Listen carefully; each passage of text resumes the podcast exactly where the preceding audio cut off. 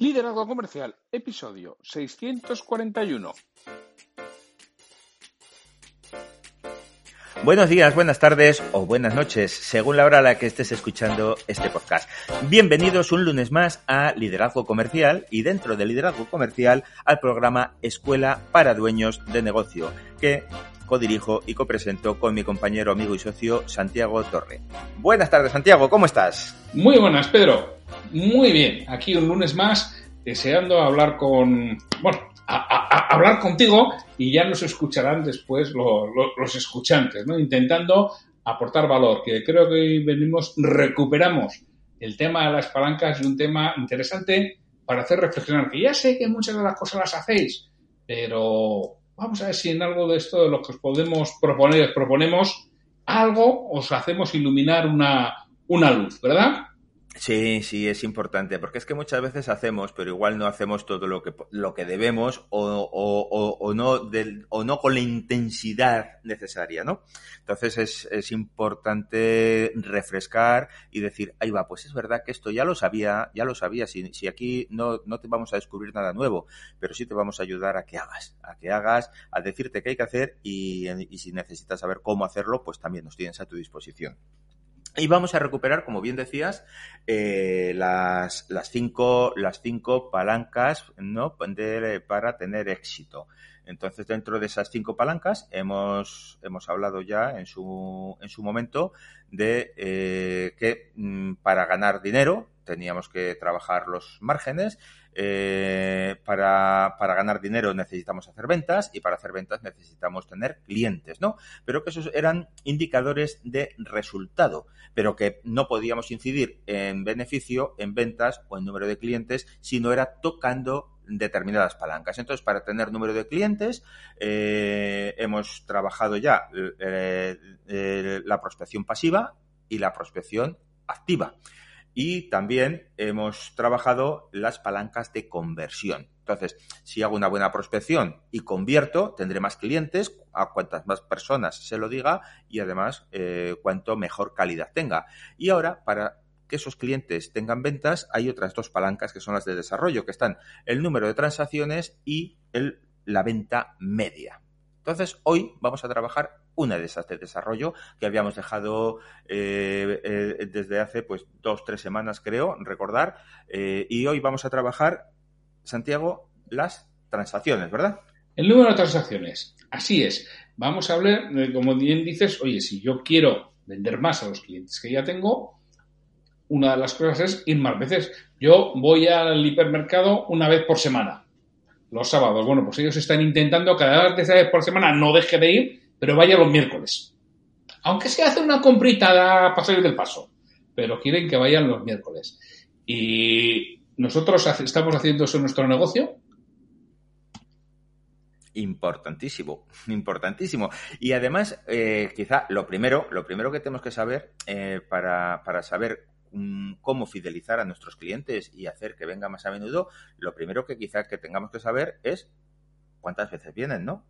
¿Lo tenemos medido? Mm, e, eso es una de las cosas que, bueno, pues a veces no lo tenemos. Hay gente que lo tiene perfectamente medido, ¿eh? pero es lo primero que tenemos que tener claro. Mídelo.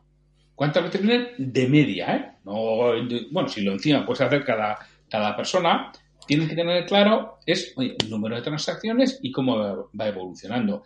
Y no me valen las excusas de por debajo de la línea que veíamos la vez pasada, eh, la semana pasada, de no, si es que a mí ya me compran todo y no me puedo comprar más.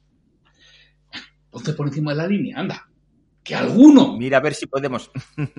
que alguno es posible. Pero si no, empieza a pensar qué más puedes vender esos clientes que ya tienes. Porque si ya no te pueden comprar más, habrá que pensar en, en qué más les puedes vender. Es... Claro, has tocado techo, ¿qué ha pasado? ¿No? Pero vamos, sobre todo, sobre todo hay un tema que es fundamental. A mí me encanta trabajar con, porque la, la venta, la venta también tiene mucho de ciencia, ¿no? Y es matemáticas. Trabaja la campana de Gauss. Entonces, decir, vamos a ver, de todos los clientes que te han comprado este año, vamos a suponer que han sido 100 para que sean números redondos, ¿no? Y luego eh, eh, que, podamos hacerlo porcentualmente, pues a lo mejor eh, tienes un 5 de ellos o 6 que te han comprado 14 veces durante este año o 15 veces y te han hecho un montón de compras. Y tienes otros que te han comprado una vez o dos, ¿vale? Tendrás una media de 5 o de 4 compras al año, donde tendrás unos pocos que te han comprado mucho y muchísimos que te han comprado muy poco. Esa, entonces, mm, es verdad que esos pocos que te han comprado mucho, igual no les puedes fidelizar mucho más, pero fíjate el trabajo que puedes hacer con todos esos que solo te han comprado una vez o dos. ¿Qué ocurre? Lo primero que tenemos que hacer es localizarlos. Tener claro quiénes son, ¿verdad? Entonces, lo, lo primero, saber ¿Cuál es mi venta, mi, número medio de transacciones? ¿Cómo lo calculo? Pues muy fácil, cuántos tickets has emitido en el año, o cuántas facturas, o cuántos albaranes, depende de cuál sea tu negocio, y divídelo entre el número de clientes que te han comprado. Y ahí te va a salir ya una media, la que sea. ¿Mm? Habrá unos que te han comprado muchas veces y otras muy pocas. Ahora vamos a trabajar con todos los que están de la media hacia abajo, que serán la mayoría. Y vamos a ver cómo hacemos que algunos de ellos nos compren una vez más, porque el que me ha comprado una vez y me compra dos, ya me está doblando. Y si el que me ha comprado dos me compra tres, me está comprando un 50% más, ¿verdad, Santiago? Sí, hombre, igual la, compra no es de un 50% más, pero lo que está claro es que ya te está comprando más. Claro, luego, luego veremos la venta media, pero de momento el, número de transacciones ya está viniendo más veces. Claro, ya viene más veces. Siempre que viene más veces tengo más probabilidades de vender. Y yo creo que el, segundo punto que, que nos suele faltar muchas veces es registrar la información vital de los clientes que en muchos de los casos está en la bendita y santa cabeza del vendedor, ni en ningún otro sitio. Y eso tiene más peligro que un mono con pistola, porque nuestra memoria es voluble, se acuerda de lo que quiere y cuando quiere. Y a veces si nos dan una colleja se nos pueden escapar muchas ideas. Entonces, vamos a registrar la información vital de los clientes en alguna herramienta que hoy en día se llaman CRMs y cuestan cuatro duros vamos a registrar esta información vital para poder fidelizar, para poder incrementar el número de transacciones. Y a veces no lo tenemos registrado, ¿verdad, Pedro? Lo normal es que esté, como muy bien dices, en la cabeza. tenemos los latinos es que somos, tenemos una cabeza privilegiada, porque todo lo tenemos aquí. Pero claro, todo lo que está aquí metido, aquí, y señálate la cabeza, eh, está mezclado con montones de cosas y lo único que hace es ruido pero no lo podemos gestionar. ¿Cuándo empezamos a gestionar? Cuando lo registramos cuando lo tenemos por escrito y lo tenemos apuntado. Mirad que eh, lo hemos dicho a lo largo de todos estos episodios siempre, por favor, que no en la cabeza no hace nada. Y, fíjate, malo es que esté en tu cabeza, que eres el propietario o eres el dueño de la empresa, pero ¿y en la cabeza del comercial que mañana puede estar o puede no estar? ¿Qué agujero te hace la empresa? ¿Qué agujero te hace con ese cliente si esa información vital tú la desconoces? Entonces, pero claro, predica con el ejemplo. No pidas lo que tú no vayas a hacer. Entonces, lo primero, la información vital del cliente que esté registrada es muy, muy importante. Llevar un pequeño registro, lo básico, las cosas importantes, lo que se ha hablado, pero, pero tener una rápida actualización porque eso te va a ayudar a fidelizar y además a establecer campañas concretas con cada uno de tus clientes en función de lo que les gusta, de lo que les apetece, de lo que les motiva, de lo que les preocupa. Y eso nos va a ayudar, además, a llegar a su emoción y a su corazoncito, que es el que nos tenemos que ganar. Si quieres llegar a su bolsillo, tienes que llegar a su corazón mucho antes. El, otra de las cosas que tenemos que trabajar, que a veces hacemos poco, es con esos clientes inactivos. Y ojo, con clientes inactivos no me refiero a que también, ¿eh? a los antiguos, a los de hace mucho tiempo, que es que hay veces que no tenemos herramientas adecuadas para darnos cuenta que alguien que nos tendría que haber comprado, porque nos compra seis veces al año, nos tenía que haber comprado hace dos meses, lleva tres meses sin comprarnos trabaja sobre eso. Algo está sucediendo, sencillamente igual que no se lo ha recordado, ¿eh? Y pasa otro por ahí y se lo lleva. Y es que no le estás haciendo caso. Entonces, el trabajar con clientes inactivos, y repito, ¿eh? que también hay que hacerlo con los que me compraron hace mucho tiempo, ¿no? Tienes que llevar cada cuánto tiempo te compra un cliente. Cada cuánto tiempo te tendría que haber comprado, porque si no me ha comprado, hay que dar un toque, hay que hacer una llamada, hay que, hay que hacer una visita, algo tengo que hacer que es otra de las estrategias para mí esenciales. Claro, es que además fíjate que esa está muy unida a, otra que, queremos contar, ¿no? Que es mantener contacto regular. Evidentemente, si yo tengo un contacto regular con el cliente, soy capaz de detectar que me tenía que haber comprado hace tres meses y no lo he hecho. Si soy reactivo en lugar de proactivo, bueno, pues me estoy situando por debajo de la línea, no estoy haciendo lo que debo de hacer, que es gestionar y controlar. Eh, esta mañana me decía uno de uno de, nuestros seguidores del podcast que me, que me, me ha pedido eh, una hoja Excel para, para llevar las cinco palancas. Sí. Y me decía que es que no le da tiempo. No le da tiempo porque es que no puede, claro, porque se han reducido las plantillas y no me da tiempo y no puedo. Y le contestaba, digo, pues mira, eh, esto es la pescadilla que se muerde la cola. Mm, es decir, no te da tiempo a planificar ¿eh? porque tienes mucho que hacer y tienes mucho que hacer a veces porque realmente no, lo has planificado. Porque si te paras y miras hacia dónde vas y organizas y estructuras el trabajo, seguramente mm, trabajes con mucho más tino y des en el blanco con mayor certeza ¿eh? y vayas a los clientes que realmente tienes más posibilidades de convertir, con lo cual te va a ayudar a pararte y hacer eh, y, mantener ese contacto y tener claro cómo tienes que hacerlo. Es que nos tenemos que parar, no es solo acción. Otra estrategia para incrementar el número de transacciones para mí son los eventos. Cualquier tipo de eventos, da igual, tenemos que organizar eventos porque eso nos va a permitir tener una excusa para contactar con nuestro cliente. Da igual que sea un evento de presentación de productos, da igual que sea un evento de comunicación, da igual que sea un evento de lo que quieras, organiza eventos si tú tienes unas estrategias adecuadas, que no es tan caro, y le estás dando una oportunidad fantástica a tu comercial para contactar. ¿Y sabes lo que pasa en un porcentaje de veces?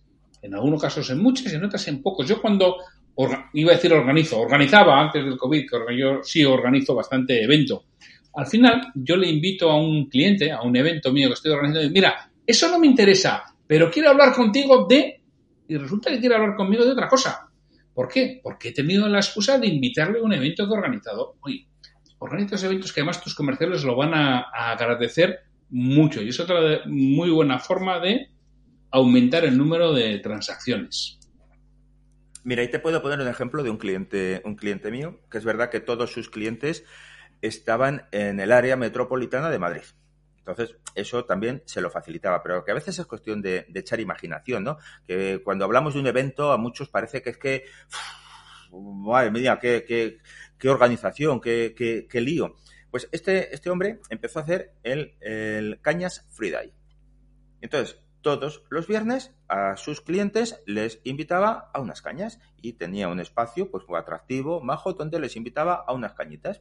¿vale? Que iban 30 mm, personas eh, cada viernes y estaban allí, pues, 3, 4 personas de la empresa eh, eh, y, del equipo comercial.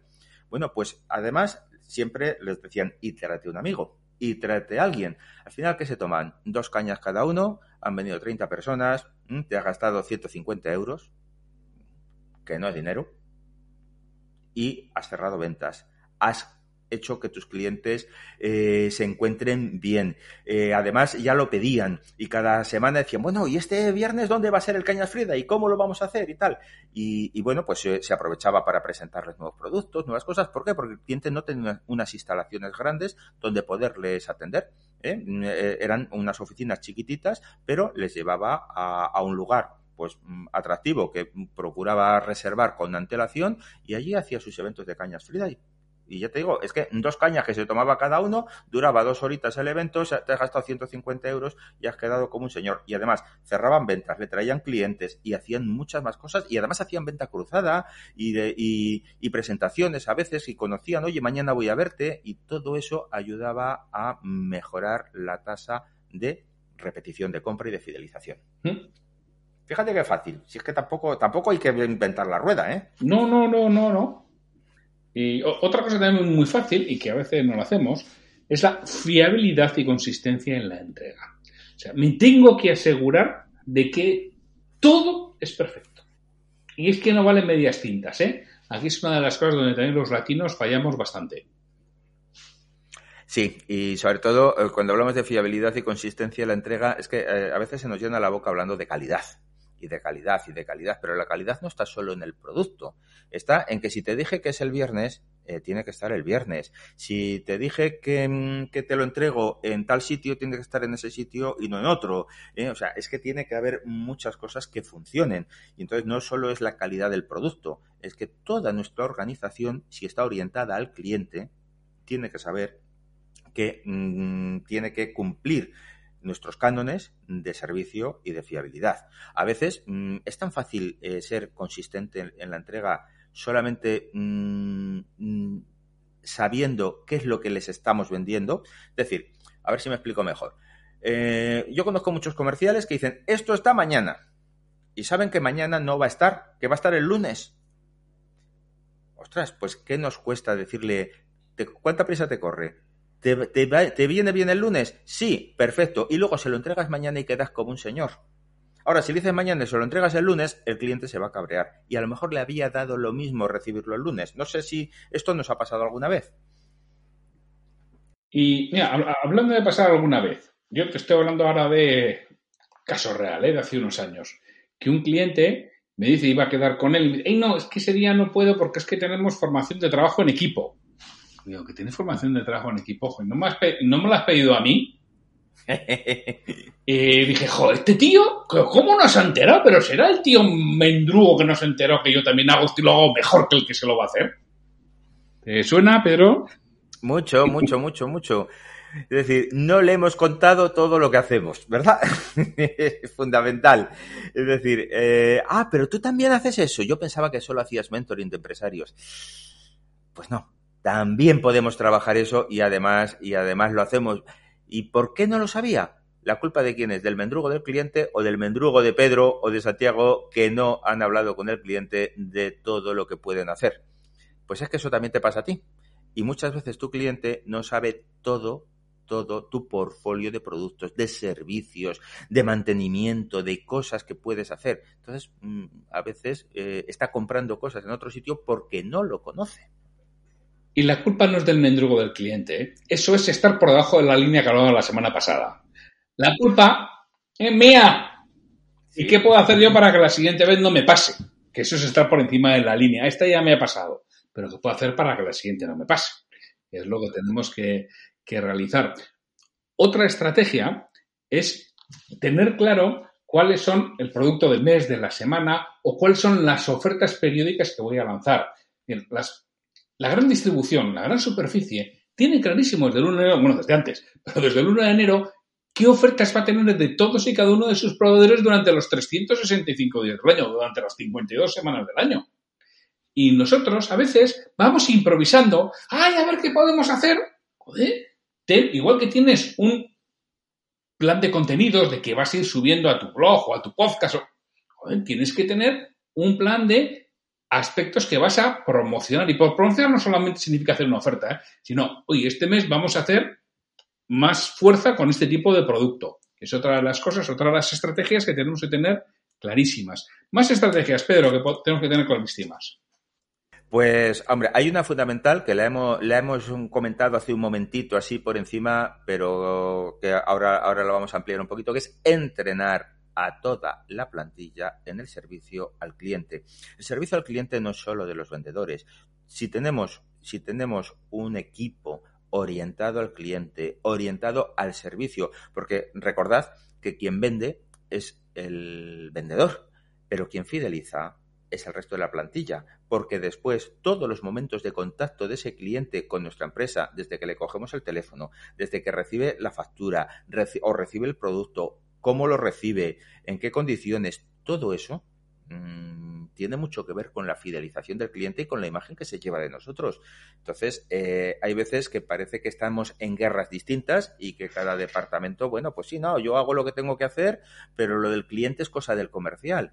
Y bueno, pues si todos estamos entrenados con esa vocación de servicio, y hoy más que nunca, eh, los resultados se notan porque son los que nos van a ayudar a fidelizar, ¿verdad? Sí, se notan y ya te digo, es curioso, ¿eh? yo siempre digo que a mí me contratan mucho más jornadas de ventas para vendedores que jornadas de ventas para no vendedores. Y, digo, y habitualmente en las empresas hay más gente que se le denomina no vendedora que vendedora y hacen una labor o pueden hacer una labor extraordinaria en el momento en que les das cuatro pautas y enseñas a, a vender a los no vendedores. Y lo contratan poco las empresas. Y esa es una de las claves. Sobre todo, ellos tienen mucho que ver en esta venta media. Es lo que necesitan. Y también, por supuesto, hay que entrenar al vendedor en venta adicional y en venta ascendente o descendente. Que mira, Pedro, a mí me gusta mucho cómo en tu libro crece, lo explicas. Me gustaría que explicaras al escuchante qué es eso de venta ascendente y descendente. Bueno, pues mira, em, vamos a poner un ejemplo, que además sí, efectivamente está puesto en el libro Vende, eh, y, creo que es un ejemplo interesante. ¿no? Tú imagínate que uno de tus mejores clientes te ha invitado a un evento eh, de la leche, el mega evento del año, donde van a estar los empresarios más importantes de tu sector. ¿Eh? y donde va a haber pues las personas más, más relevantes. Y hombre, pues tienes que ir allí, dar imagen, y dices, oye, pues me tengo que comprar un traje a la medida del evento y tengo que estar bien, ¿no? Entonces, oye, pues no sé, me voy a comprar un traje, pues no sé, azul oscuro, tal, para ser un poquito discreto, y me voy a marcar una horquilla de gasto tienes un traje bueno de cierta calidad, me voy a marcar una horquilla de gasto entre 350 y 500 euros, ¿no?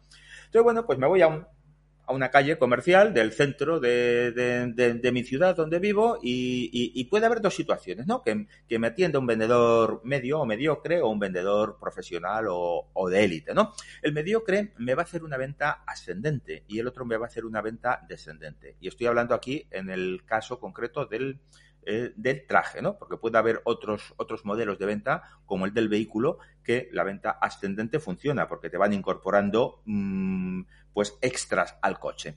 ¿no? Pero eh, en este ejemplo, el vendedor me dijo, oye, pues mira, eh, le pido que me enseñe ese traje azul para, para, ese evento importante y él, como se quiere garantizar la venta y que no me escape sin comprar, pues, ¿qué hace? Empieza por lo más fácil.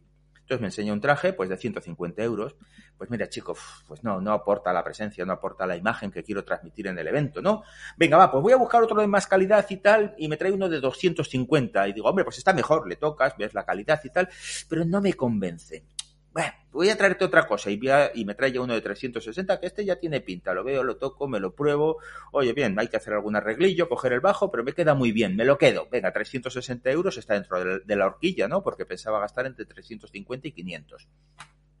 Pero puede ocurrir que vaya donde otro vendedor que haga venta descendente. Misma situación, le pido el traje y este dice, mm, voy a hacer una buena venta hoy y además el cliente va a salir muy satisfecho y empieza por lo más difícil. Se pone el reto alto, me va preguntando los gustos, qué tipo de evento es, qué la importancia que tiene, cómo son los asistentes y entonces, claro, empieza su proceso de venta y me enseña un traje de la leche, de lana fría, suave, fino y tal, forro de seda en lugar de nylon, caída perfecta y me dice 800 euros. Digo, ostras, pues me gusta mucho, pero no puedo, no puedo, excede el presupuesto.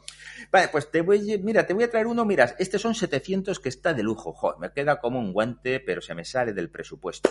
No te preocupes, te voy a buscar uno de este mismo, de este mismo fabricante que es muy similar, pero algo más económico. No vas a notar las diferencias, si te ha gustado este te va a encantar. Y me trae uno muy parecido, que me queda muy bien, me queda muy bien, me pone en el espejo de arriba, abajo, me da la vuelta, dobla el codo, de lujo. ¿Cuánto vale? 550 venga, va, se sale un poquito de lo que yo buscaba, pero es que, es que merece la pena, es que es un pedazo de traje, aunque sea de un poquito el presupuesto. Total, que me lo llevo. Claro, diferencia entre uno y otro, con uno me he gastado 550, ¿vale? Y con el otro 360, 190 euros de diferencia. He comprado eh, por un 52% más. ¿Por qué? Porque el uno ya me ha marcado una horquilla de precio abajo y ya mi cabeza está en una horquilla de precio, y otro me ha marcado una horquilla de precio alto y mi cabeza se ha ido arriba. Y entonces, mm, en esa venta descendente, mm, consumo bastante más. No sé si el ejemplo queda más o menos explicado, pero... Eh, eh, eh, ese es el ejemplo que yo tenía en mente, que te lo he oído a ti y digo, mira, que lo cuenta Pedro, que lo cuenta realmente bien. Luego, más estrategias. Bueno, al final, aquí podemos agrupar, depende del sector, podemos hacer ofertas para la siguiente compra, como te hacen en algunos sitios, podemos tener un planificar compras futuras con los clientes. Es decir, si yo tengo un servicio, si yo tengo una peluquería, planifico cuando van a cortarse el pelo. Eso yo alguna vez que se lo he propuesto a algún cliente, aumenta las ventas más o menos un 16% de media, así, de, saque. Claro, porque yo tengo intención de ir cada seis semanas a cortarme el pelo. Esa es mi intención. Mi realidad es que es cada ocho o nueve, con lo cual acaba perdiendo mínimo un corte de pelo al año. O tres cortes de pelo cada dos años. Mientras que si me fijara, eh, ganaría ese 16% adicional. También puedes tener un sistema recordatorio de compras, que hablábamos también al principio, ¿no? No me estás comprando. Bueno, todo esto está mezclado, depende del sector y depende de la empresa, pero tenemos que tener estos sistemas de ofertas para la siguiente compra, planificar compras futuras, recordar las compras, es otra cosa muy importante que debemos de, tener. ¿Algún otro, ¿Alguna otra estrategia? Pedro, tenemos nosotros por aquí 61, creo que, de, que determinas que estás hablando algunas. ¿Alguna otras se te ocurre? Hay una eh, que son, o sea, es que podemos estar hablando de estrategias para mejorar eh, la tasa de, repetición de compra, eh, pero vamos a hacer un repaso, si te parece, de las que hemos visto, para, para, para hacer un pequeño recordatorio, porque después podemos incidir en todas ellas un montón, ¿no? Vale, pues... Hacemos un pequeño repaso y hemos hablado. Lo primero, conocer sea, si quieres mejorar algo, lo primero que tienes que hacer es medirlo. ¿Cómo, ¿Cómo vas a mejorar si no sabes cuál es el número medio de transacciones y medir su evolución, verdad? Verdad. El segundo punto que hemos hablado es registrar la información vital de los clientes en algún sitio además de la cabeza del vendedor. Eso es. Trabaja la base de datos de tus clientes inactivos, que también es importante. Y no solo los que hace tres años que no te compran, sino los que te tenían que haber comprado hace tres meses y hoy no lo han hecho mantener contacto regular con todos tus clientes. Pequeños eventos de integración y de comunicación con ellos, ¿eh? en los que puedas fidelizar y ayudar. Es que además siempre aprovechan para hacer algún pedido extra y alguna compra extra, ya que les has invitado como el Cañas Friday de este cliente mío. Ten una fiabilidad y consistencia en la entrega exquisita. Informa al cliente de toda lo que vendes y de todo tu portfolio de productos que luego nos pasa como a Santi y a mí, que dice, ah, que tú también formas al equipo en ventas. Yo pensaba que solo hacías mentoring. Pues fíjate, qué tontos somos. Pues nos pasa a todos. Nos pasa a todos. Ten ofertas regulares perfectamente definidas cuando van a ser en el tiempo y los productos del mes o de la semana, pero perfectamente definidos. Así como tienes tu calendario editorial para publicar en el blog, tienes que tener tu calendario de aquellas cosas a las que vas a hacer más fuerza en cada momento y que tu equipo comercial lo conozca. Eso es. Entrenar, por supuesto, a toda la plantilla en el servicio al cliente. Como decía Santiago, dice, mm, me contratan mm, para entrenar a vendedores, pero no me contratan para entrenar a no vendedores. Y es tan importante eh, tener la fidelización en el resto del equipo y que además estén orientados al cliente es fundamental. Y otra de las estrategias que hemos hablado, que en un poco en un pack es, oye, ten en cuenta las ofertas para la siguiente compra, planifica cuándo te va a comprar la siguiente vez y ten un sistema de recordatorio de compras para, esos clientes. Bueno, pues eh, esto es lo que las estrategias que hemos ido contando. Y hay una que no hemos contado y que para mí es la más importante y no deberes de, dejar de emplearla nunca, que es contrata a un coach de negocios, hombre, que te ayude con todo esto, que merece la pena. Sí, lo vas a amortizar, lo vas a, va a ser la mejor inversión que realices en el año. ¿eh? Contratar a un coach, un mentor que te ayude a poner en marcha todo esto. ¿No conoces a ninguno? Pues mira, Santiago arroba santiagotorre.com y pedro arroba pedrovalladolid.com eh, les conocemos y damos fe de ellos de que te van a ayudar. Sí, es, son buena gente, eh, están formados y saben de lo que hablan y, y tienen experiencia lo mismo. Bueno, Pedro, pues muchísimas gracias por tu aportación, por estar aquí en el EDN y nos vemos y oímos el lunes, ¿verdad? El próximo lunes seguimos y pasando lista como, como cada lunes y encantados de pasar este rato con vosotros. Un gran abrazo a todos. Pues un gran abrazo y hasta el lunes o hasta mañana si queréis seguir oyéndome el liderazgo